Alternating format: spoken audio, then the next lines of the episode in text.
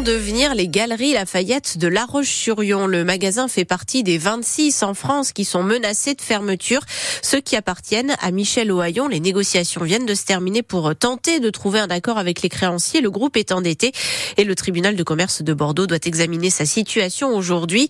Euh, c'est donc une enseigne historique de La Roche-sur-Yon qui risque de disparaître puisque les galeries Lafayette ont ouvert il y a 120 ans dans le centre-ville Ivrené-Tapon. Galerie moderne, nouvelle galerie, puis Galerie Lafayette. Le magasin et ses différentes marques à l'intérieur sont une institution, un lieu où Frédéric, un sac dans chaque main, se rend régulièrement. Il y a quand même différentes euh, grandes marques euh, qui sont représentées au sein de cette euh, structure, donc ça fera un manque, je pense, sur la ville de La roche oui. Il y a certainement un problème actuellement au niveau des consommateurs. Internet y est certainement pour quelque chose. Et si les galeries disparaissaient, le coup serait aussi rude pour les petits commerces voisins. Tiffen tient une boutique de vêtements juste en face. S'ils ferment, nous, je sais pas trop ce qu'on va devenir. C'est vraiment le point principal dans la rue. Donc les gens ils viennent pour les galeries et ensuite il voit les petites boutiques autour. Malgré son âge, l'enseigne reste bel et bien une locomotive, renchérit Olivier Edou, qui préside l'association de commerçants des vitrines du centre-ville. Sur le plan social, c'est jamais très bien. Et puis les Galeries Lafayette, c'est une institution. Donc le jour où, euh, si malheureusement il devait euh, quitter le centre-ville fermé, eh bien il faudra réagir et euh, peut-être utiliser ce bâtiment pour faire quelque chose de debout. Mais avant cela, une fermeture serait un vrai coup rude pour tout un secteur. Les 26 galeries Lafayette qui appartiennent à Michel Ohaillon totalisent un millier de salariés, dont une trentaine à La Roche-sur-Yon. Cinq hommes ont été arrêtés pour une vaste fraude aux cotisations sociales dans une vingtaine d'entreprises du BTP dans le secteur de Nantes. On parle tout de même de plus de 6 millions d'euros depuis 2017. Euh, ces Turcs et ces Géorgiens avaient en fait créé des sociétés écrans pour facturer de fausses prestations de sous-traitance à d'autres entreprises du bâtiment. La présidente des Pays de la Loire, Christelle Morancé, saisit le procureur de la République de Nantes à propos d'aides financières versées par la région à la start-up d'un de ses vice-présidents, l'angevin Éric Grelier, délégué aux entreprises. Euh, des levées de fonds suspectes à hauteur de 300 000 euros. Éric Grelier a démissionné de sa délégation, mais reste pour l'instant conseiller régional. Euh, le Premier ministre a encore des annonces à faire aux agriculteurs ce matin pour tenter de calmer la colère juste avant le salon de l'agriculture.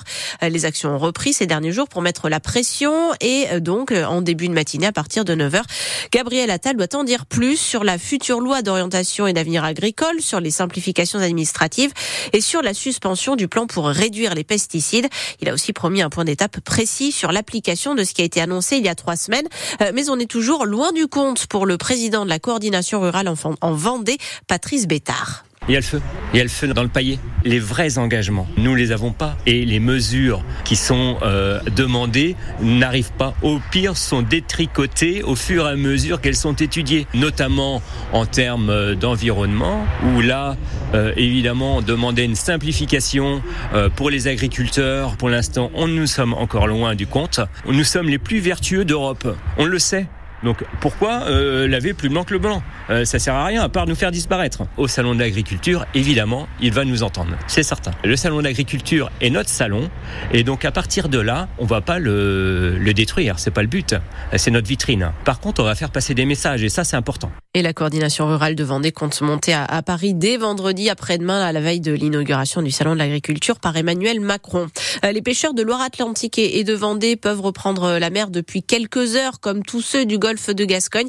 Mais ils restent très en colère après un mois d'interdiction de pêche pour les bateaux de plus de 8 mètres pour éviter les captures de dauphins accidentels dans leurs filets.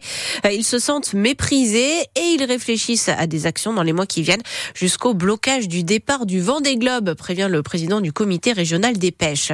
Après un, premier hommage au Mont Valérien, la France honore ce soir le résistant Missak Manouchian et son épouse Mélinée avec leur entrée au Panthéon. Euh, lui a été fusillé il y a tout juste 80 ans par les Allemands avec 22 autres résistants, notamment étrangers comme eux, qui avaient fui l'Arménie. Euh, et c'est ce qui donne toute sa force à la cérémonie de ce soir, Cyril Ardo. Je suis sûr que le peuple français et tous les combattants de la liberté sauront honorer notre mémoire dignement, écrit comme un testament Missak Manouchian quelques heures avant d'être fusillé. Aucune figure de la résistance communiste ni de résistants étrangers n'a eu le droit jusqu'ici à l'honneur du Panthéon. Ce sera désormais chose faite. La cérémonie débutera par une revue des troupes par Emmanuel Macron, puis le chanteur Patrick Bruel lira la lettre d'adieu du résistant à son épouse. Les deux cercueils du couple seront recouverts du drapeau français. Sans doute le plus bel hommage pour cet homme mort en apatride qui se rêvait français mais s'est vu refuser la nationalité. Les notes de l'affiche rouge, chanson de Léo Ferré, revisitée par Feu Chatterton, retentiront sur la place du Panthéon. Le chef de l'État prendra la parole dans la nef du tombeau des grands hommes. La cérémonie, elle, prendra fin aux alentours de 20h. Et sur le chemin vers le Panthéon, on entendra aussi cette chanson de Charles Aznavour.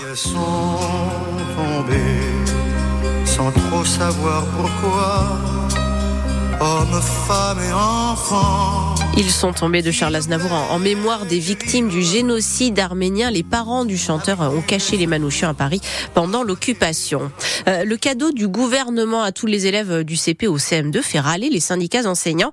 Il s'agit d'un livret pédagogique sur les Jeux Olympiques accompagné d'une pièce de 2 euros commémorative. Les premiers ont commencé à arriver notamment dans les écoles du Maine-et-Loire.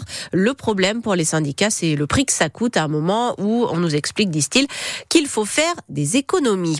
Euh, le sport les handballeurs nantais se sont facilement imposés en Coupe d'Europe pour leur premier match du tour principal à domicile. Victoire 31 à 23 face aux Polonais de Jabzé. Ils sont donc toujours en tête de leur groupe. Pour les volleyeuses nantaises, c'est le match aller de la finale de la Coupe d'Europe. Ce soir en Italie, les Neptunes affrontent le club de Novarast à l'ouest de Milan. La marche est énorme. L'exploit serait encore plus grand. Continue ensemble d'oser, écrit le club sur sa page Facebook.